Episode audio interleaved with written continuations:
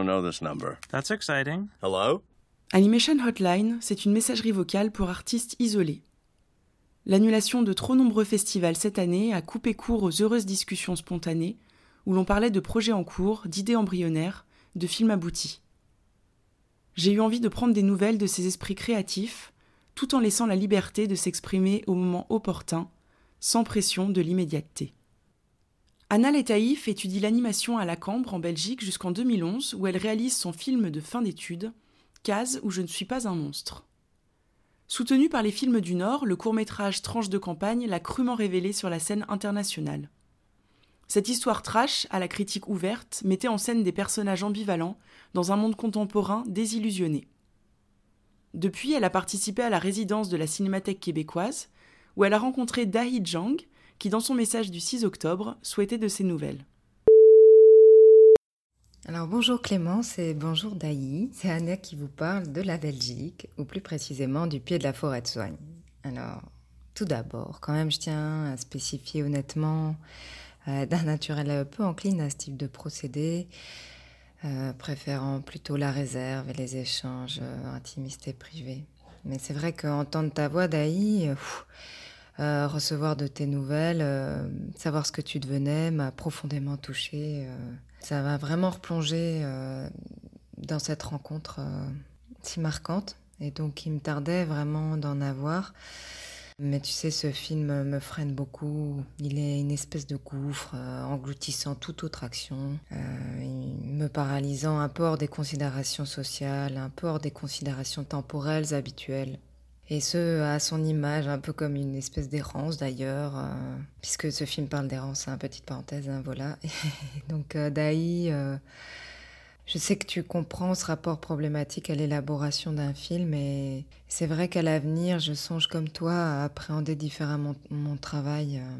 D'ailleurs, ce que tu le dévoiles de toi me fait penser avec le sourire que tu y parviens à ton tour. Et du coup, je t'imagine euh, riche d'échanges et de nature, un peu parvenu à cet équilibre tant désiré de création et de respiration.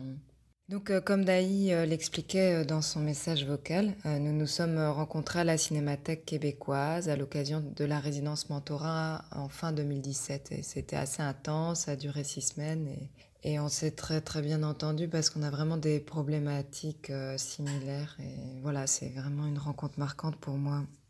Et donc elle, elle finissait l'écriture de Movement et je déblayais les idées de la passante. La passante, en fait, c'est le titre du film euh, qui m'habite depuis déjà un certain temps. Et d'ailleurs, j'ai commencé sa production il y a deux ans, je crois. Et c'est un Alice au pays des merveilles revisité, un peu entre narration et expérimentation. Il est, c'est ni l'un ni l'autre, c'est les deux en même temps. C'est plutôt à travers un voyage nous offrant vraiment tout un monde sur un plateau, sans grande retenue, sans grand cloisonnement, que ce film en fait se questionne lui-même. Et c'est pour ça qu'il traite de certaines grandes questions du cinéma, comme celle du double, celle de la représentation, mais aussi la grande question du mouvement, inévitablement, la question du cinéma, et du cinéma d'animation au sein du cinéma, bien sûr. Cette quête de liberté qui est, traduite à travers euh, la notion d'errance, euh, donc euh, risque d'avoir une portée plus importante que prévu chez le spectateur, car il y verra en fait sans doute des similitudes avec son vécu récent, pour parler un peu avec légèreté, je ne sais pas. Mais bon, pour tout vous avouer, ce film est un vrai challenge pour moi, et ça depuis son écriture. Il y avait beaucoup d'idées, c'était difficile de les agencer ensemble. En tout cas, il fait près de 20 minutes. Euh, c'est pour ça aussi, il est ni long, il est ni court, et il est hybride en plus. Euh. Donc il m'aura vraiment fallu entreprendre pas mal de va-et-vient entre le personnage et moi-même afin de l'incarner et le faire vivre le plus justement possible. Du coup, c'est pour ça que Errance toujours euh, et Enfermement furent mes grands voyages. Euh, mais en tout cas, enfin, les embûches, certes nombreuses, entre problèmes de financement et Covid, euh, n'ont pas empêché le fait que bah, ce film va quand même s'achever en 2021, j'espère. Euh, et j'espère même au printemps. Je me suis donné une deadline et j'espère m'y tenir.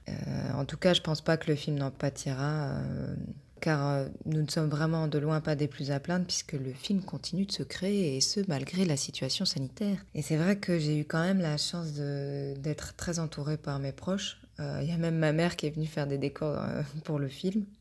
c'est pas drôle en fait. Non, c'est pas drôle. Si, si, c'est drôle. Et donc, euh, mais sinon, j'ai eu aussi la, surtout la chance de travailler avec des, des auteurs de, de premier ordre qui ont vraiment nourri cette œuvre, devenant collective en fait. Et je pense qu'ils ont vraiment apporté une telle patte que ce film n'aurait vraiment pas pu être ce qu'il va être sans, sans, eux, ça c'est sûr. et c'est beaucoup plus que ce que j'imaginais. Et donc, euh, c'est pour ça que brièvement, je vais juste les citer. Il s'agit vraiment de Clémentine Robac, euh, que Daï a rencontré, et, Nicolas Ligori, qui a fait la résidence avec nous, justement, avec Daï. Et, il y a Pascal Giraud, Sarah Brûlé, Nicolas Fong et Falter Brown qui fait euh, le sound designer. Et j'ai eu la chance aussi euh, d'avoir euh, du renfort de deux jeunes auteurs de la Cambre, donc de la même école que moi, qui sont euh, Mathieu Joris et Paul Bourdelon. Et ils ont fait d'ailleurs de très beaux films. Et j'espère qu'ils auront aussi un beau parcours en festival et qu'ils continueront dans cette voie. Et sinon, après ce film, c'est vrai que j'aimerais m'élargir davantage, enfin élargir davantage mon travail.